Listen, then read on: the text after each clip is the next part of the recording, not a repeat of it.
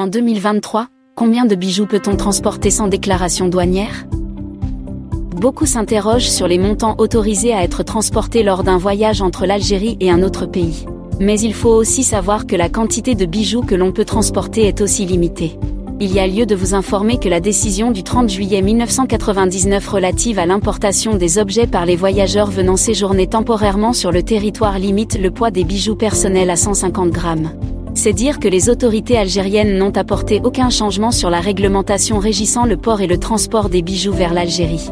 En fait, même l'exportation des bijoux n'est pas concernée par un quelconque changement. Au taux actuel de 56 euros par gramme d'or, cette quantité de bijoux peut être évaluée à 1 227 024 dinars algériens, soit l'équivalent de 8 400 euros. Il est aussi important de noter que la somme de devises en liquide pouvant être transportée sans déclaration douanière à l'entrée et à la sortie de l'Algérie est réglementée.